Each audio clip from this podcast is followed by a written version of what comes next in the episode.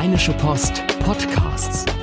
Fohlenfutter, der Podcast für Fans von Borussia Mönchengladbach. Hallo und herzlich willkommen zu einer neuen Folge des Fohlenfutter Podcasts mit mir, Yannick Sorgatz und in dieser Woche mit Hanna Gobrecht. Hallo Hanna. Hallo zusammen. Ja, ihr hört die Glocken läuten im Hintergrund. Äh, die Derby-Woche ist da. Man könnte meinen, das ist der Grund dass die Leuten in Düsseldorf ergibt eigentlich keinen Sinn. Na gut, aber wer weiß. Hanna, bist du bereit für die Derby-Woche? Ich bin bereit, ähm, werde das Derby auch am Sonntag mit unserem Kollegen Thomas, Thomas Krüke, begleiten. Und ja, bis dahin mal schauen, was sich in dieser Woche noch so tut an Derby-Stimmung am Niederrhein. Ja, ich kenne ja einen, der ab Samstag dann Urlaub hat und das äh, Derby aus dem Urlaub verfolgen wird. Ähm, ja, aber wir wollen äh, später drüber reden, denn äh, wir nutzen die Gunst der Stunde im wahrsten Sinne, dass wir kein vergangenes Spiel analysieren müssen, holen mal ein bisschen Luft in der Länderspielpause und sprechen über Borussias Kaderplanung. Nicht über die, die kommen sollen, sondern über die, die da sind und bei denen wir uns fragen, äh, bleiben sie, gehen sie irgendwo hin oder was passiert sonst so? Also wenn, wenn du mich da fragst, da ist ähm, zumindest meine Prognose, dass die Zukunft bei mehr Spielern offen ist, als es auf den ersten Blick ähm, den Anschein äh, wecken mag. Also wenn ich da zum Beispiel an äh, Nico Elvedi in der Innenverteidigung denke, da ist ja die Situation bei ihm ähnlich wie bei Florian Neuhaus. Beide haben noch einen Vertrag bis 2024, aber ähm, ich jetzt mal da da äh, stimmst du mir zu. Borussia darf bei beiden nicht mit einem auslaufenden Vertrag in die neue Saison gehen. Oder wie siehst du das? Ja, sie sind ja im Prinzip Dennis Zakaria und Matthias Ginter im Frühjahr 21. Ne? Das kann man ja übertragen. Ein Innenverteidiger und ein Mittelfeldspieler, die stand jetzt noch, wie viele Monate sind's? 15? Gut 15? Na, ziemlich genau 15 Monate. Einen Vertrag bei Borussia haben. Ja, und äh, da gab's noch so 4,5 Millionen plus Zuschläge für Zakaria. Nichts für Ginter. Das darf nicht nochmal passieren, zumal auch Ginter und Zakaria ja in gewisser Weise Nachfolger schon gefunden haben in Marcus Thuram und Rami Benzibaini, also dann in Summe, ich sage mal, fünfeinhalb Spieler dieser Größenordnung, also marktwertmäßig Größenordnung, klassemäßig Größenordnung zu verlieren. Das kann Borussia sich nicht erlauben. Ähm, das heißt, es spitzt sich ja ziemlich zu bei beiden. Und wenn wir jetzt zuerst mal eine Prognose abgeben bei Nico Elvedi, was glaubst du? Wo geht die Reise hin oder gibt es gar keine Reise? Ich habe es ja auch in den vergangenen Wochen schon das ein oder andere Mal thematisiert, dass Nico Elvedi eigentlich für mich ein Verkaufskandidat im Sommer ist. Gerade weil ja Borussia eigentlich die, die Chance auch nutzen kann, um zumindest eine ähm, ja, Ablösesumme der Größenordnung von, ich werfe da jetzt einfach mal in den Raum, acht bis zwölf Millionen zu, zu generieren. Ich glaube, das ist auch wichtig, dass man sich nicht zu große Hoffnungen macht, weil viele jetzt wahrscheinlich denken, was, so wenig, aber mh, hm, also zwölf wäre schon gut, glaube ich. Ja, glaube ich auch. Also wenn man da nicht eher bei acht oder neun ist. Ähm, Elvedi ist, das muss man ja sagen, unter Farke genauso wie auch in den Jahren zuvor ähm, unumstrittener Stammspieler. Wurde aber auch in dieser Saison von Farke so ein bisschen, ja, soll man sagen, durchgeschleppt oder ist das schon fast äh, ein bisschen zu gemein, aber er hatte ja zwischendurch echt seine, ja, äh, sein großes Leistungsloch. Das, da durfte Marvin Friedrich äh, sich auch gewundert haben, warum er nicht mal ran darf. Und ähm, vielleicht, weil es ja auch bei Nico Elvedi, muss man sagen, in den vergangenen Jahren einfach in gewisser Weise auch stagniert. Da hat man mal vor drei, vier Jahren gedacht, ähm, ja, da wird es früher oder später mal zu einem Top-Club gehen. Das sehe ich jetzt nicht. Ähm, aber vielleicht ist einfach mal Zeit, sich zu trennen, um sich neu zu orientieren. Aber ähm, ob Nico Elvedi das selbst anstrebt, äh, das äh, wissen wir natürlich nicht. Er hat sich dazu auch ähm, in den vergangenen Monaten nicht konkret geäußert, beziehungsweise wenn man ihn fragt, dann äh, sagt er mit seiner gelassenen schweizerischen Art, dass er sich sehr, sehr wohl fühlt. Aber ja, wenn du mich fragst, wäre es vielleicht auch ein, ein, guter Zeitpunkt, sich zu trennen, zumal man mit Marvin Friedrich dann ja auch schon jemanden in der Hinterhand hätte. Ja, und äh, Elvedi wird 27. Jetzt gibt's ja Innenverteidiger, denen man zutraut, dass sie aufgrund ihrer Erfahrung noch stabiler, besser werden im Alter. Nur dieser Effekt hat sich so bei ihm gar nicht eingestellt über die Jahre. Also wenn er eine Formschwäche hat, dann sind die Muster immer die gleichen. Ähm, klar, er ist nicht so instabil und bricht nicht so ein, wie ihm das noch nach Fehlern in seiner Anfangszeit passiert ist. Aber ja, man hat nicht das Gefühl, dass er in drei Jahren dann jetzt irgendwie so äh, die Rieseninstanz in der, in der Innenverteidigung ist und irgendwie ums Kapitänsamt konkurriert. Deswegen, ja, ist dieser Zeitpunkt jetzt vielleicht gekommen, ihn auf dem ja, Zenit seines Leistungsvermögens, so ist das bei Fußballern häufig, ja 25 bis 29 sagt man, ähm, ihn dann abzugeben, weil ich auch nicht so richtig weiß oder so wie wir Nico Elvedi kennengelernt haben und wir kennen jetzt ja auch schon ein paar Jahre, habe ich den Eindruck, er müsste dann so ein bisschen auch zu einer finalen Entscheidung jetzt mal gedrängt werden. Also dass jetzt gar nicht so die große Initiative von ihm käme, nach einer Veränderung zu suchen ähm, und dass, dass bei ihm gerade die Gefahr auch groß ist, naja, dass das so durchtrudelt, das Ganze und dann ist äh, Frühjahr 2024, nichts ist passiert, er ist noch da, der Vertrag nicht verlängert, hat, ja, und dann geht er am Ende ablösefrei. Ja, und was man bei ihm ja auch beachten muss, wenn er jetzt nochmal verlängern sollte, also dann reden wir ja da auch von einer ähm, Vertragslaufzeit von mindestens drei weiteren Jahren. Für weniger wird er dann ja auch nicht unterschreiben wollen. Ja, und dann ist Nico Elvedi auch mal ganz schnell 30, hat ähm, seine ganze Karriere im Profifußball sozusagen nur bei Borussia verbracht, was ja auch nicht schlecht sein muss. Und um Gottes Willen, wir wollen jetzt hier auch nicht Nico Elvedi wegreden, ähm, der ja auch allein was, ähm, was Verletzungen angeht und so weiter, ähm, nie größere Probleme hat, so dass du dich da als Trainer und ähm, ja auch als Fan einfach darauf verlassen kannst, dass er äh, die ganze Saison überspielen kann. Aber ja, wir haben es jetzt gesagt, leistungsmäßig ähm, finde ich, hat er zuletzt mehr und mehr gezeigt, dass er eben doch nur Durchschnitt ist und kein Überdurchschnitt.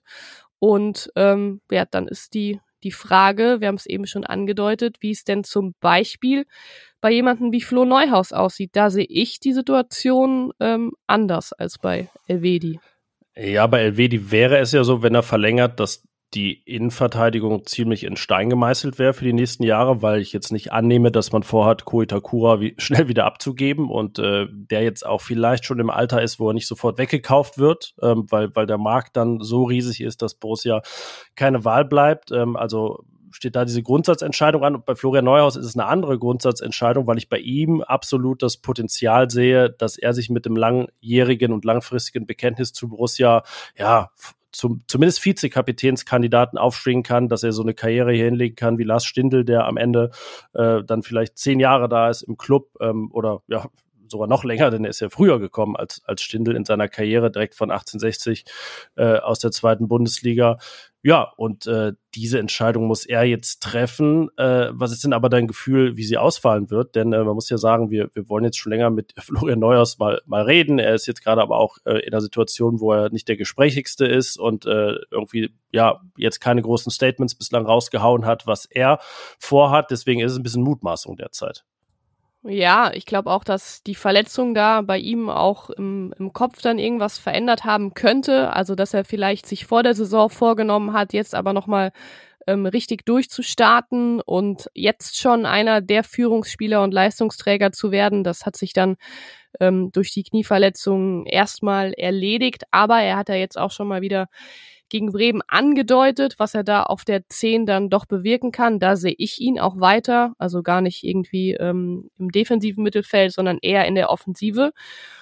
Und ich glaube, dass man bei Florian Neuhaus jetzt auch sagen kann, dass er ähm, auch da, ohne ihm zu nahe zu treten, aber er hat so diesen Sprung zu einem Top-Club in gewisser Weise verpasst. Also für mich ist der Zug erstmal abgefahren. Das war ja der Liverpool und Co-Zug, ne? Wo, wo er genau. schon mal genau. gewähnt wurde. Genau, also da eher äh, oberes Regal. Und ähm, ich glaube, dass es für ihn eine sehr reizende Aufgabe sein kann, ähm, sich in Gladbach da äh, weiterhin ähm, irgendwie in den Mittelpunkt zu spielen.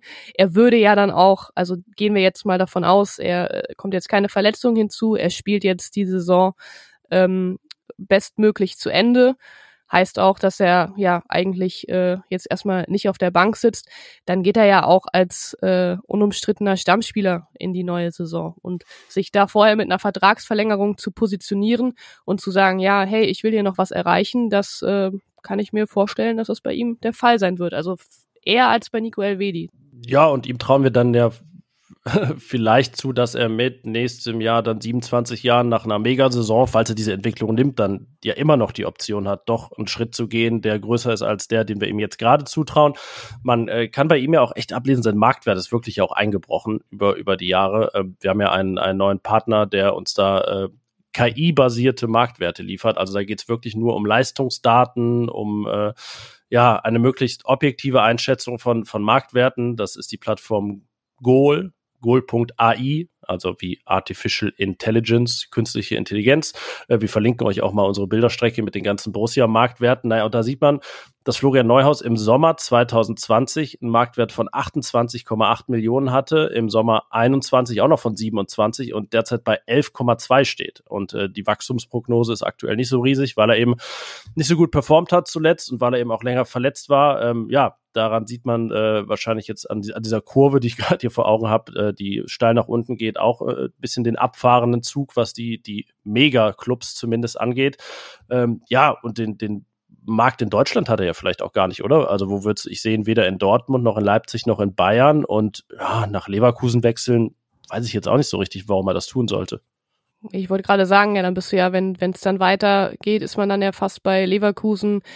Wolfsburg, vielleicht Frankfurt, aber ich kann mir auch nicht vorstellen, dass ihn das persönlich reizt. Ähm, Nein, könnte und er ist ja schon auch ein Borussia, also ein, ein Gladbach-typischer Spieler. So, das äh, hat so ein bisschen negativen Anstrich zuletzt mal bekommen, aber er ist ja schon einer auch äh, für für den ja für die Zukunft unter Daniel Farke. Ja, ach, absolut. Und ähm, dann, wenn wir jetzt, wir haben, du hast es eben mal angedeutet, wenn wir jetzt davon mal ausgehen, dass er seinen Vertrag verlängert, dann ist es ja wirklich auch so, dass er immer noch irgendwann den nächsten Schritt gehen kann. Den würde ich persönlich bei ihm dann auch eher in, im Ausland sehen als in der Bundesliga. Aber ja, ähm, werden wir, werden wir mal sehen, was die nächsten ähm, Monate zeigen. Ich glaube, man kann so unterm Strich sagen, dass sowohl bei Elvedi als auch bei Neuhaus wird es halt für ähm, Roland Wirkus darum gehen, die Entscheidung einfach frühestmöglich zu treffen. Also da sich Ja, auch zu forcieren letztendlich auch, weil äh, sie einfach so treffen, naja, er kann ja nichts machen, die beiden Ja. nicht verlängern wollen. Ähm, da muss man sich wirklich mal sehr intensiv äh, auseinandersetzen.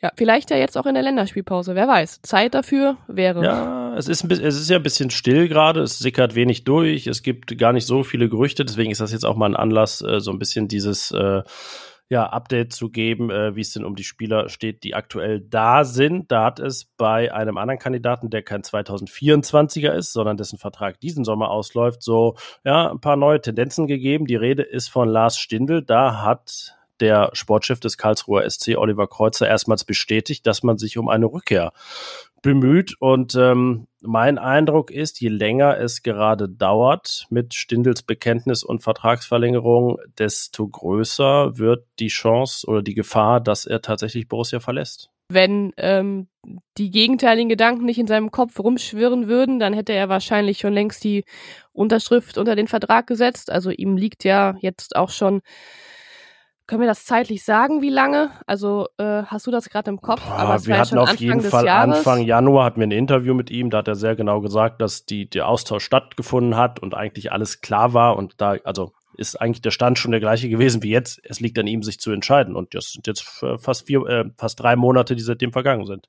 Ja, also wo man dann auch als Verein ähm, langsam mal drauf drängen müsste, da einfach eine Entscheidung ähm, herbeizurufen, damit man äh, ja gegebenenfalls auch anderweitig planen kann. Aber ich glaube, wenn es einen Spieler gibt, der sich dabei die Zeit lassen darf, äh, aufgrund dessen, was er für den Verein geleistet hat, dann ist das eben Lars Stindl, der sich wahrscheinlich jetzt auch in der Länderspielpause da nochmal ganz konkret damit beschäftigt hat. Ich meine, es ist ja, wird auch kein Zufall sein, dass das jetzt in der Länderspielpause dann aus, aus Karlsruher Richtung so ein bisschen aufgekommen ist. Ich hätte da auf jeden Fall riesen Respekt vor, wenn er, ich wollte jetzt fast sagen, wenn er sich das nochmal antun würde, aber äh, eigentlich könnte er ja auch sagen, gut, entweder ich verlängere bei Borussia ähm, oder ich beende meine Karriere, aber offenbar äh, sieht er sich noch nicht in Fußballrente.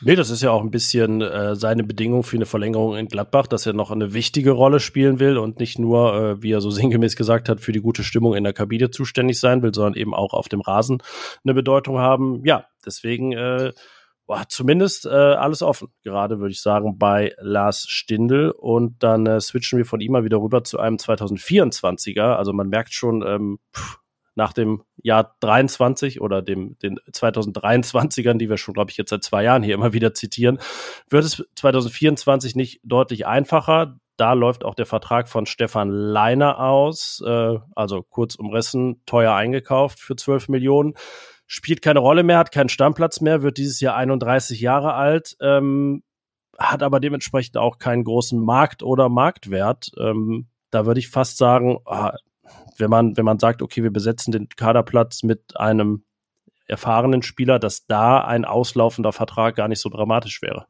Ja, äh, auslaufender Vertrag bei Stefan Leiner wäre sicherlich nicht dramatisch. Allerdings glaube ich, dass es für den Verein vielleicht auch eine Möglichkeit sein kann, ihn in diesem Sommer zu verkaufen. Äh, Ablösesumme wird nicht der Rede wert sein. Also ich glaube nicht, dass wir da von äh, mehr als zwei, drei Millionen reden, wenn überhaupt. Aber ähm, was halt einfach Borussia bei einem Leinerabgang einsparen würde, wäre sein Gehalt. Und da darf man halt nicht vergessen, dass Stefan Leiner 2019 kam, als ähm, ja die Gehälter dann mehr dem Champions League Niveau äh, entsprachen. Er kam von RB Salzburg, er kam als der Rose-Spieler. Also ähm, ich glaube schon, dass er da bei Gladbach ähm, jetzt gerade auch, wo Jan Sommer, Briel Embolo, Matthias Ginter weg sind. Also ich glaube schon, dass er da in den Top 5 angesiedelt ist, aber er ist halt längst nicht in den Top 5 äh, bei Daniel Farke angesiedelt. Was man aber, ja, wir sagen jetzt so leicht, ja, man könnte sich trennen, Borussia würde sein Gehalt einsparen, aber Borussia hätte dann halt auch nur Joe Skelly auf dieser Position und da müsste dann definitiv nachgelegt werden. Ja, genau, zumal links äh, es sich hier anbahnt, dass es mit einem äh, 20-jährigen und 19-jährigen äh, Linksverteidiger in die neue Saison geht, Luca Netz und Lukas Ulrich und ja, da könnte vielleicht doch dann mal einer da sein, der älter als 20 ist. Also nicht nur Simon Walde, der 18-Jährige, dann äh, wäre es äh, ja kurz vor, kurz vor Teenager-Außenverteidigung.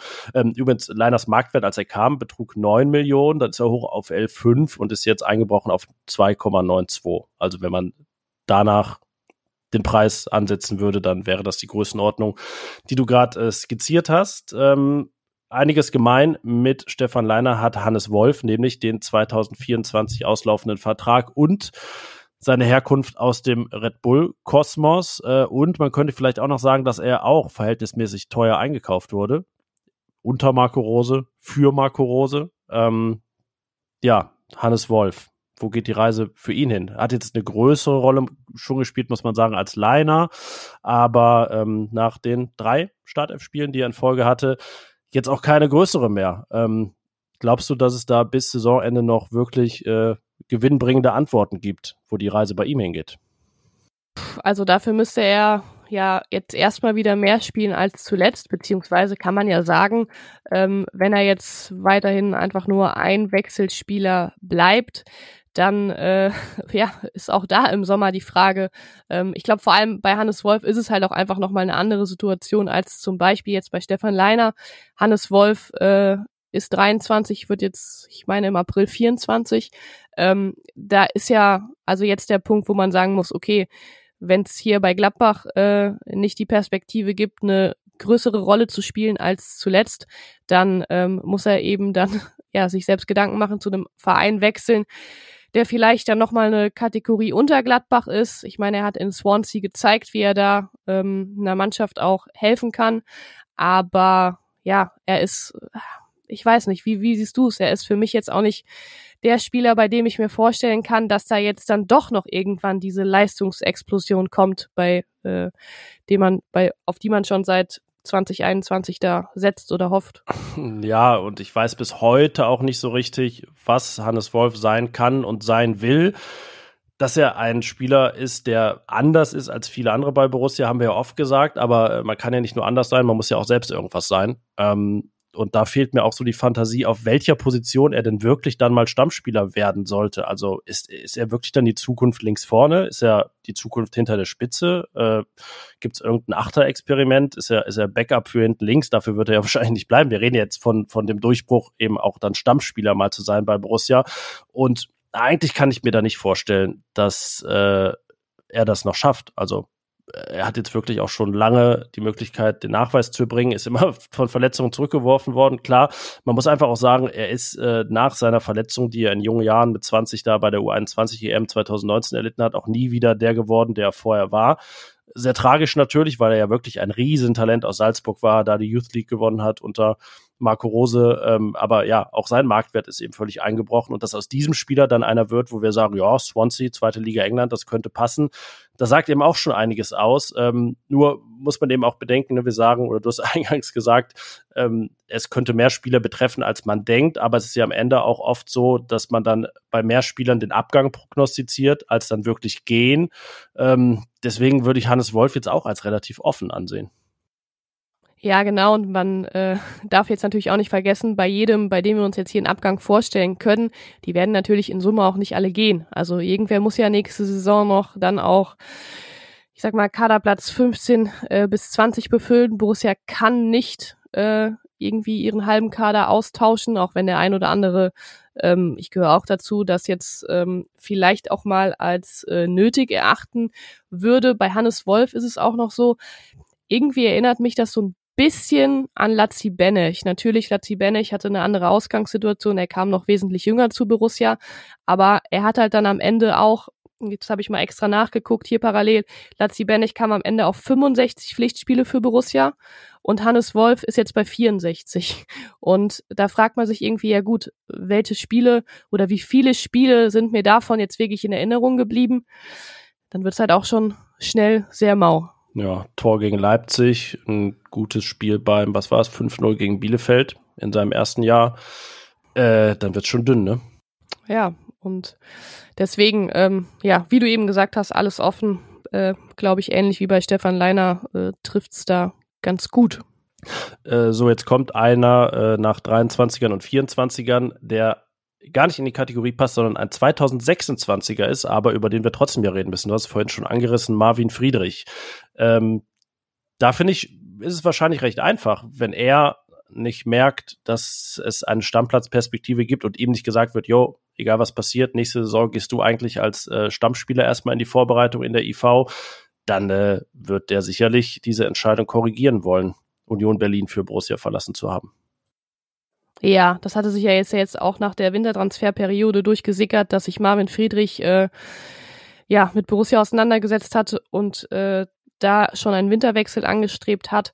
Ähm, ich glaube auch, er ist da sehr, also so wie wir ihn jetzt kennengelernt haben, Marvin Friedrich auch sehr realistisch, sehr reflektiert. Er ist jetzt auch niemand, der jetzt, äh, sage ich jetzt mal, freiwillig die Flucht ergreifen würde. Aber es ist eben, eben nun mal so, dass er, also allein, dass er dieses Jahr erst eine einzige Minute unter Farke gespielt hat, sagt ja schon alles. Wir haben ja auch gesagt, dass wir nach dem Bremen-Spiel nicht verstanden haben, warum er nicht unmittelbar nach dem 2 zu 1 gekommen ist.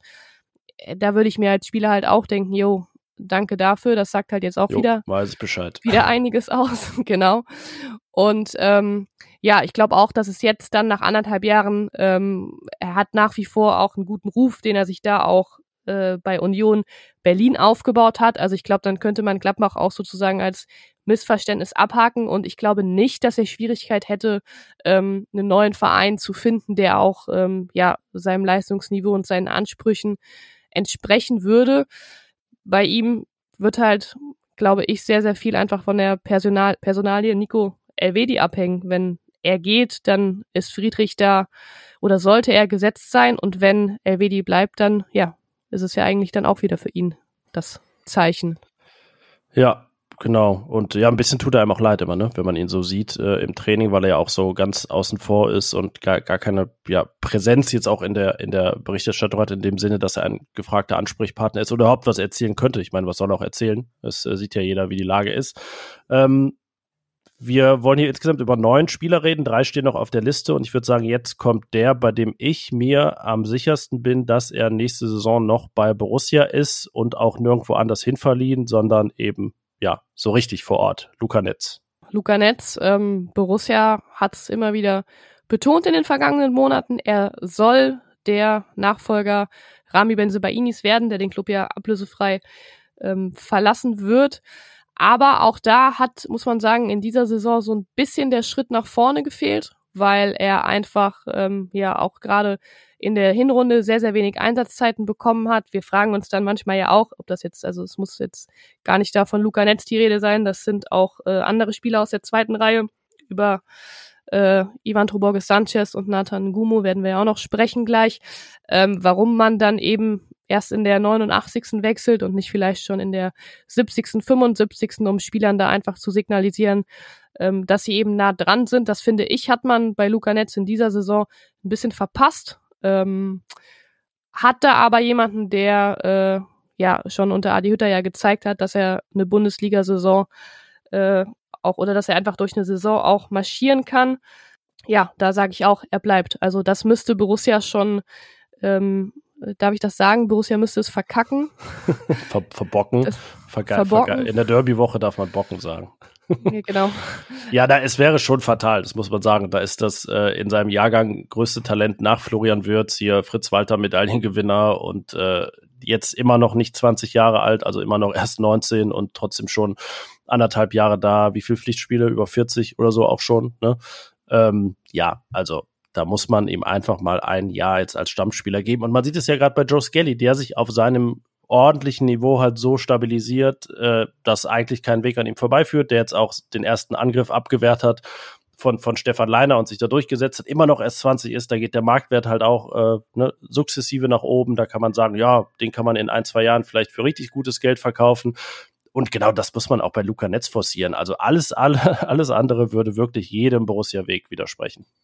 Ja, und deshalb muss aber dann auch in den Fall, also wir reden hier über neun Spieler, in, äh, es sind noch neun Spiele zu spielen und da muss ihm das aber auch irgendwie schon meiner Meinung nach gezeigt werden. Also Rami Benzebaini wird ja ähm, am Sonntag seine Sperre abgesessen haben und wir werden ja später auch über den Aufstellungstipp noch reden. Ähm, ich glaube aber, wir haben da beide eine ähnliche Meinung, was die Position angeht. Daniel Farke hat ja auch zuletzt betont, dass alle Spieler, die bei ihm noch oder die äh, bei Borussia bis Ende Juni unter Vertrag stehen, ja, die, die wird er auch zu nutzen wissen.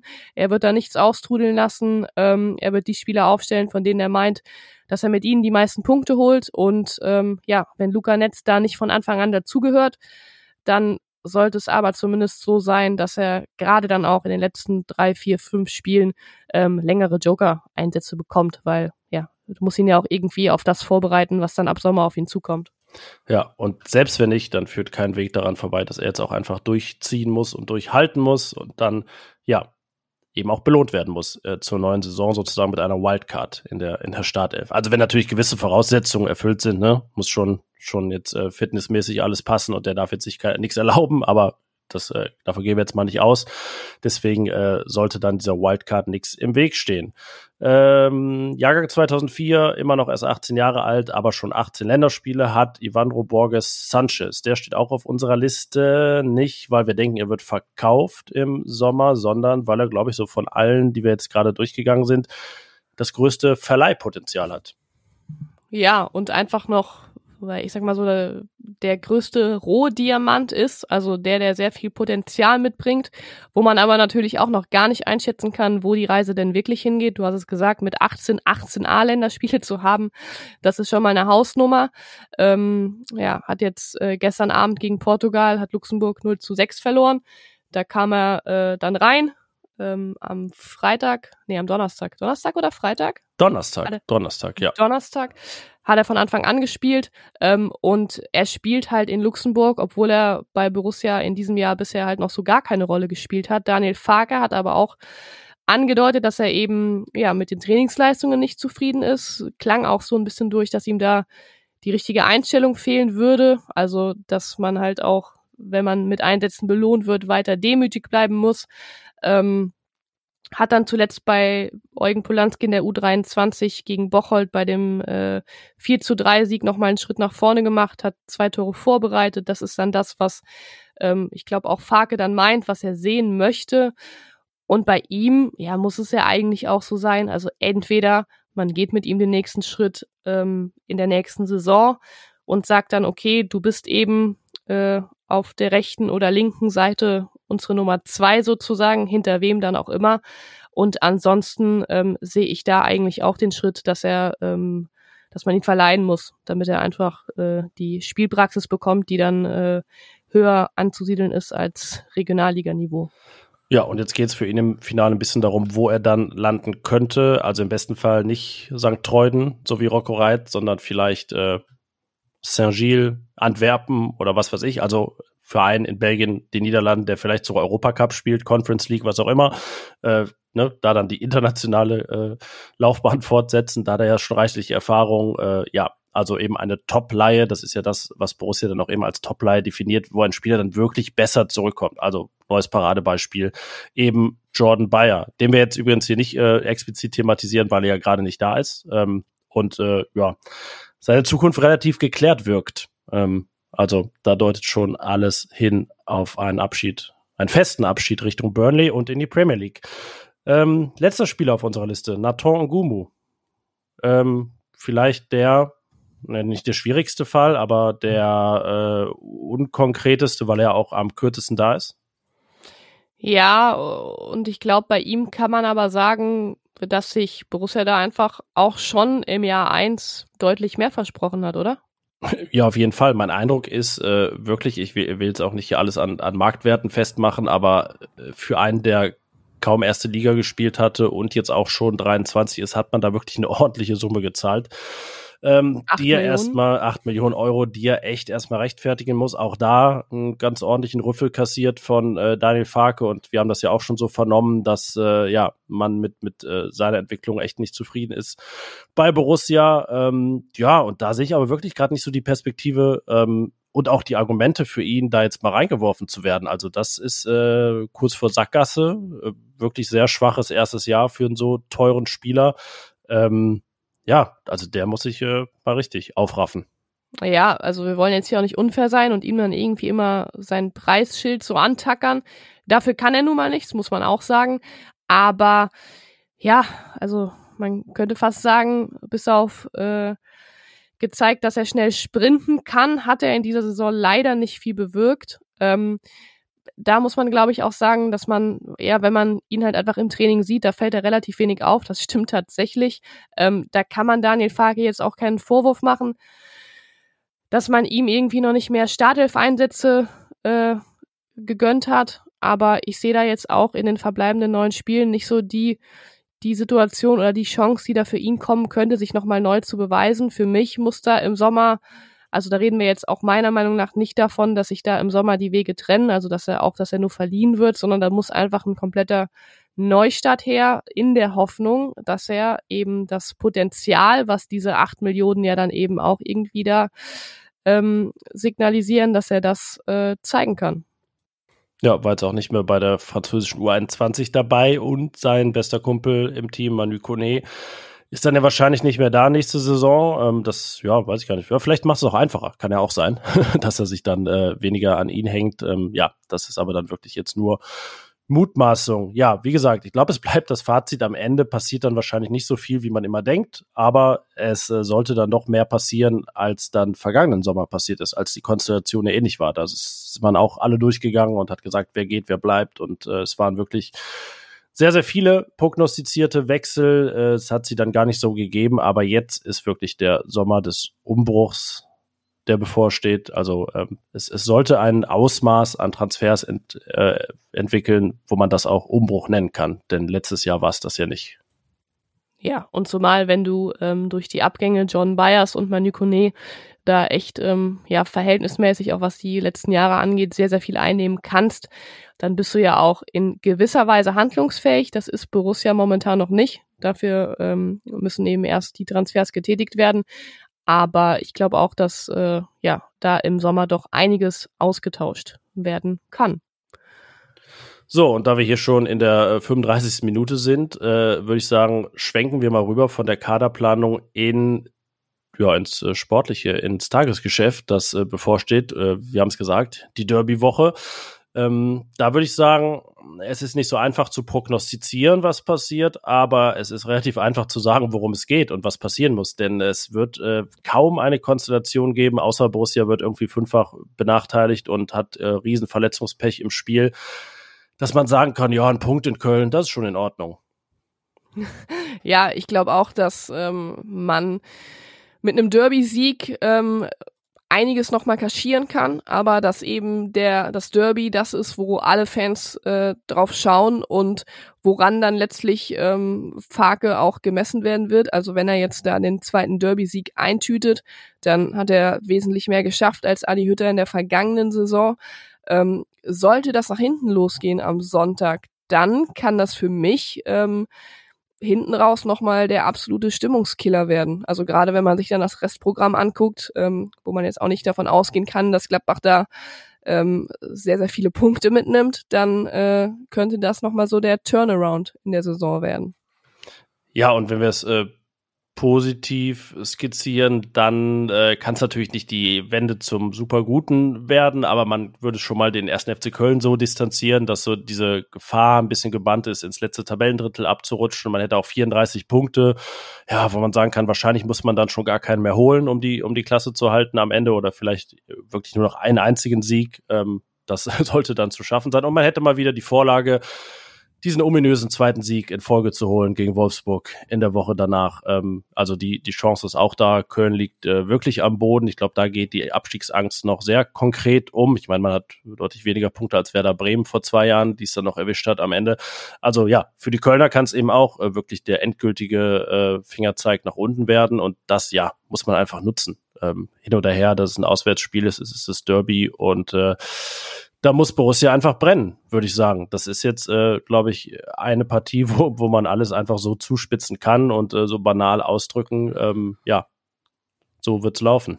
Ja, und äh, Köln hat ja äh, keins der letzten fünf Spiele, beziehungsweise nur eins der letzten neun gewonnen. Also ist es eigentlich auch so der richtige Zeitpunkt, ähm, ihnen dann eben da direkt nochmal eine Niederlage mitzugeben. Aber wir sind uns, da wirst du mir wahrscheinlich nicht widersprechen, ähm, es ist eben irgendwie auch wieder so ein Spiel, gerade jetzt auch, also ich sehe die Gefahr auch in diesem 1-6 gegen Dortmund, dass man sich jetzt auf Kölner Seite auch denkt, okay, wir sind jetzt gerade an unserem Tiefpunkt angekommen, schlimmer geht's nicht. Jetzt kommt das Derby zur richtigen Zeit. Wir wollen äh, Wiedergutmachung nicht nur fürs 1-6 gegen Dortmund, sondern auch eben fürs äh, 2 zu 5 im Hinspiel betreiben. Und da erwarte ich aber am Sonntag einen Gegner, also der Gladbach aber mal so richtig ähm, gefährlich werden kann. Gerade dann nicht unbedingt, was das Fußballerische angeht, sondern eben mit dieser unbequemen Art, mit der richtigen Derby-Einstellung, dann sind wir schnell bei Wörtern wie Mentalität, Kampf. Schneid und abkaufen. Da, genau. Und da sehe ich es ähnlich, ähnlich wie wenn, wie wenn Dortmund gegen Schalke spielt, dass Dortmund eben die individuelle Klasse an den Tag legen muss, Schalke dann mehr über das äh, Kämpferische kommt und dass das Gladbach nicht gefallen wird oder dass es äh, Gladbach dann auch sehr, sehr schwierig haben wird, damit umzugehen, das äh, kann ich mir auch vorstellen. Ja, es dürfte einige Kopfballduelle geben und äh, es dürften einige Flanken in Gladbachs Strafraum segeln. Ob jetzt von der Grundlinie oder aus dem Halbfeld, relativ egal. Es wird sie geben und man muss sie verteidigen. Äh, Jonas Omlin wird auch dann einiges abfangen können und müssen und da seine Qualität mal unter Beweis stellen nach einem zuletzt eher wackeligen Spiel. Da hat Marvin Friedrich übrigens die beste Kopfballquote aller Borussia-Spieler. Das am Rande. ähm, Vielleicht eine ganz gute Überleitung, oder? Dass ich jetzt hier äh, über die Aufstellung indirekt rede, dann lass uns doch mal konkret werden. Aufstellungstipp.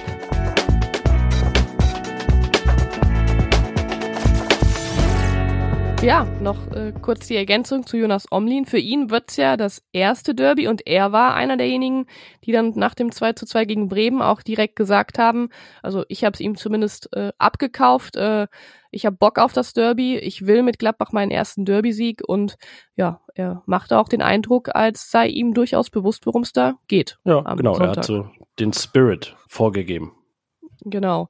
Ja, äh, Jonas Omlin wird im Tor, steht, im Tor stehen und ähm, wenn wir dann davor mal auf die Viererkette schauen, dann gehe ich davon aus, dass es äh, ja so aussehen wird wie gegen Bremen erstmal, also Skelly, ähm, Itakura, Elvedi und dann rutscht bei mir aber Rami Benzebaini für Luca Netz rein.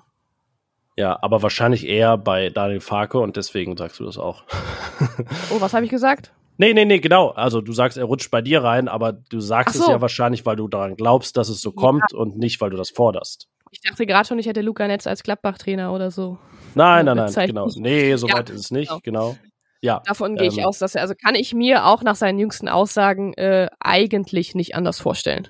Nee, das klang ja fast schon eher nach, schminkt euch ab, dass äh, Luca Netz die letzten drei, vier Spiele von Beginn an bekommt, wenn irgendwie dann endgültig es um gar nichts mehr geht, sondern Rami Benzebaini jetzt äh, neunmal Startelf-Kandidat und Top-Anwärter ist. Äh, jo, auf der sechs weiterhin kein äh, Julian Weigel. Er läuft immerhin schon wieder, vielleicht dann in der Woche nach Köln äh, am Start im, im Mannschaftstraining ja, bleibt da alles beim Alten oder gibt es eine Änderung auf der 6? Sie hieß Kramer und Kone. Ich glaube, es ändert sich nichts. Können wir von mir aus auch schnell abhaken? Äh, Würde ich auch so tippen am Sonntag. Vorne wird es ein bisschen schwieriger, weil ja Lars Stindl und Florian Neuhaus begonnen haben es eigentlich jetzt vielleicht aber wieder Zeit wäre, so für Alassane Player reinzukommen, weil es dieses eine, ja, ich will es gar nicht Denkzettelspiel auf der Bank gegen Bremen gab, aber er hat eben diesen eher schwierigen Auftritt gegen Leipzig gehabt aus mehreren Gründen und saß dann auf der Bank. Aber mh, eigentlich würde ich ihn dann für Stindel bringen, weil ich glaube, dass Neuhaus auf der 10 bleibt, aber irgendwie jetzt dann Stindel ja, im Derby raus. Man könnte es wahrscheinlich am Ende so für argumentieren, dass er die ganze letzte Trainingswoche verpasst hat und vielleicht nicht auf dem Fitnesslevel sein wird. Oh ja, das, das stimmt. Ähm, kurz zu Flo Neuhaus. Also ähm, allein nach seinem, nach seinem Tor jetzt gegen Bremen, finde ich, musst du den jetzt äh, durchlaufen lassen, sage ich mal. Und das dann auch auf der, auf der Zehnerposition. Ja, Captain-Frage im Derby. Lässt du ihn draußen ähm, mit dem Argument, was du auch gerade gebracht hast, unter anderem, oder lässt du ihn eben spielen? Ähm, ich glaube, man könnte es natürlich auch so argumentieren, für mich wäre vielleicht im Derby Alassane Player der bessere Bankspieler, der bessere Joker hinten raus. Ah, ich hätte andersrum gesagt, tatsächlich. Ach, guck mal. Ja, bei, uns, der, ja. bei der Joker-Frage jetzt. Oder man macht es wie im Hinspiel, da ist Stindel doch äh, quasi direkt nach seinem Tor raus, ne? So 52. Tatsächlich in der 52. Ich habe es hier vor mir, das Hinspiel. Ja, Freak. Ja.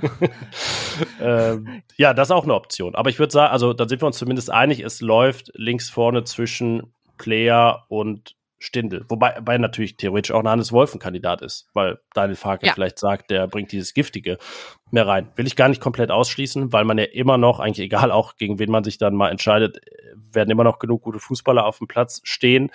Äh, zumal wir dann ja rechts vorne, glaube ich, unzweifelhaft von Jonas Hofmann reden. Genau, der jetzt nicht bei der Nationalmannschaft war, der aber äh, im Hinspiel mit drei Vorlagen, ja, drei Vorlagen hat er gemacht, äh, gezeigt hat, dass er auch äh, ja, Derby kann. Ähnlich übrigens wie Rami Benzebaini mit seinen zwei Toren. Ähm, aber der ist für mich da vorne auch gesetzt. Also wir haben ja eben, wer soll die Alternative sein? Da wird weder Nathan Gumo spielen, noch Patrick Herrmann noch Ivandro Borges Sanchez und dann, ja, bleibt vorne. Markus ich wollte mal kurz noch eine Lanze brechen für, für Jonas Hofmann, der ja, ich finde, immer noch oft ja, zu schlecht wegkommt oder gar nicht genug gelobt wird. Also der ist wirklich in, äh, in der Bundesliga der Mann mit den meisten Torschussvorlagen. Der ist, äh, es gibt ja mal so gewisse Ratings bei bestimmten Apps von 0 bis 10. Er ist danach Josua, Josua Kimmich der Mann mit dem besten Durchschnittsrating bei Sofascore, einer sehr geschätzten App äh, mit 7,51. Ähm, also ja, eigentlich spielt er eine Top-Saison. Ja, und ähm, ich glaube auch, das war ja auch ein Thema ähm, vor der Länderspielpause beziehungsweise rund ums Bremen-Spiel, dass er sich durchaus auch realistische Hoffnungen machen darf, da im Sommer wieder zur Nationalmannschaft äh, zu gehören. Das hat ihn schon getroffen, das hat man gemerkt, also dass er da nicht berücksichtigt wurde. Ähm, aber dazu muss er, wie alle anderen, ja, jetzt vor allem in den verbleibenden neun Spielen, Leistung zeigen. Weiterhin. Ja, genau. Und äh, das gilt auch vorne für Marcus Thuram, der äh, Montagabend mit Frankreich in Irland gefordert ist. Wie das ausgegangen ist und ob er überhaupt äh, spielen durfte, wissen wir jetzt äh, Aufnahme Montagmittag noch nicht. Im Hinspiel hat er gar nicht gespielt, da hat nur sein Bruder sein Debüt gefeiert. Ähm, ja, da ist er ein bisschen nach hinten gerutscht in der Rangordnung äh, bei den Franzosen, obwohl es da ja echt äh, ein paar ja, vakante Plätze gibt und die Möglichkeit, sich zu positionieren. Aber in Gladbach, da sind wir uns wahrscheinlich einig, äh, sehen wir da nichts äh, sich anbahnen, dass er nicht in der Startelf steht. Nee, also das wäre dann doch eine große Überraschung. Ja, also immer vorausgesetzt, er kommt gesund zurück, auch wenn er nicht spielt, ist die Wahrscheinlichkeit ja auch größer. Ja, das wäre also unsere Aufstellung. Aber wenn wir uns jetzt festlegen müssen, haben wir auch immer online unsere Bilderstrecke mit dem Aufstellungstipp. Wen packen wir nach vorne links? Ich bin bei Lars Stindl tatsächlich. Oh, ich bin bei Play, ich bin bei Play. Dann müssen wir, müssen wir würfeln oder gucken, was, was, was zählt, wenn wir uns uneins sind. Ja, gucken, warten wir mal ab. Auch den, den Start in die Trainingswoche am Dienstag, ob Lars Schindel da wieder dabei ist. Davon gehe ich aber jetzt mal aus. Wenn er nicht dabei ähm, ist, dann setzen wir Player rein. Okay. Okay, gut. Na gut. Dann äh, haben wir einen Deal. Ich würde sagen, wenn wir schon beim Tippen sind, äh, runden wir das Ganze jetzt ab und legen direkt das Ergebnis nach. Tatsächlich tippe ich auf ein 4 zu 2 für Köln. Boah, 4-2, okay. Da wäre aber einiges los, oder? Vier Derby-Gegentore. Dann wäre einiges los, ja. Ähm, Köln ist ja jetzt auch gerade nicht bekannt dafür, häufig äh, vier Tore zu schießen. Sie haben es Anfang des Jahres beim 7 zu 1 gegen Bremen sehr eindrucksvoll gemacht. Ähm, aber irgendwie, ja, ich glaube, es wird ein, wird ein Spiel, in dem beide Mannschaften, also ich glaube nicht, dass es ein abwartendes Spiel wird, weil da, dazu, dafür geht's einfach um zu viel. Deswegen glaube ich, dass viele ja, so Tore fallen werden.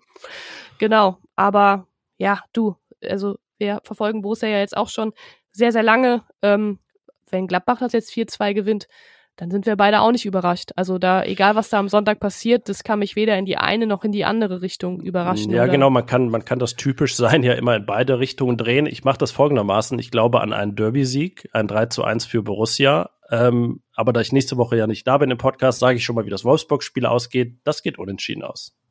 Na gut, dann sage ich, nach der Derby-Niederlage gibt es einen Sieg gegen Wolfsburg. Aber bis dahin fließt noch viel Wasser den Rhein. Den Rhein runter, genau. Und genau. wir wissen, Borussia, also nicht, nicht Borussia, Mönchengladbach liegt nicht am Rhein, es ist aber trotzdem das rheinische Derby. Das ist ja der Niederrhein und Niederrheinisch, na gut.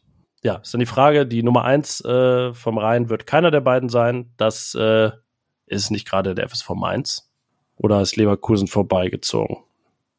Nee, doch, Leverkusen ist vorbeigezogen. Ganz knapp. Aber ja, eigentlich duellieren sich Leverkusen und Mainz um die, äh, den Status Nummer eins am Rhein. Es geht nur um die Nummer drei. Am Sonntag übrigens, ja, nicht vergessen. Obwohl, ja, eigentlich halt, hält man sich als Borussia-Fan die Saison den Sonntag ja immer frei, ne? Alles außer Samstag 15.30 Genau. Haben wir noch was zu sagen? Ich glaube, ja, wir haben auch vergangene Woche, haben Carsten und ich ja schon viel die, die Lage analysiert und äh, gesagt, worauf es jetzt im Endspurt ankommt. Deswegen haben wir das jetzt nicht nochmal so dezidiert gemacht. Könnt ihr euch auch gerne nochmal anhören. Die letzte Folge, falls ihr das nicht getan habt. Ähm, wir müssen aber noch ein bisschen Werbung in eigener Sache betreiben zum Schluss. Ähm, es gibt nämlich eine spezielle Aktion bei RP Online. Wir streamen ja das Derby aber nicht das Bundesliga-Derby, sondern das Regionalliga-Derby. Am Sonntag ebenfalls 14 Uhr Borussia Mönchengladbachs U23 gegen Alemannia Aachen. Gemeinsam mit Sport Total könnt ihr das schauen auf RP Online. Ihr müsst dafür ein Abo abschließen.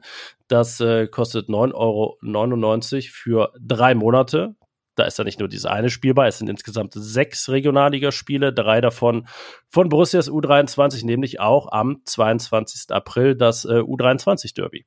Borussia gegen den ersten FC Köln 2 und dann, äh, das ist noch nicht genau terminiert, am 13. Mai voraussichtlich Schalke 2 gegen Borussia 2. Also, wir verlinken euch das in den Show Notes. Schlagt zu, schaut euch das an. Ähm, ja, und ich glaube, über die Großen, über über, ähm, naja, wir nennen ja immer die Profis von oben, ne? Also, na, die U23 erhält Verstärkung von oben. Über die ist alles gesagt und äh, ja, dann kann es wirklich rund gehen am Sonntag. Ja, du hast alles gesagt. Äh, diejenigen, die am Sonntag nicht im Stadion sind, können sich ja vorher ab 14 Uhr wirklich mal die U23 gegen Alemannia Aachen angucken, Zweiter gegen den Sechsten und dann gibt's das Derby. Ja, das ruft nach einem Second Screen Sonntagnachmittag. Genau. In diesem Sinne. Viel Spaß dabei. Äh, genau, äh, nächste Woche hört ihr wieder eine andere Besetzung. Mehr bei uns im Netz. www.rp-online.de Bis dahin. Ciao. Tschüss.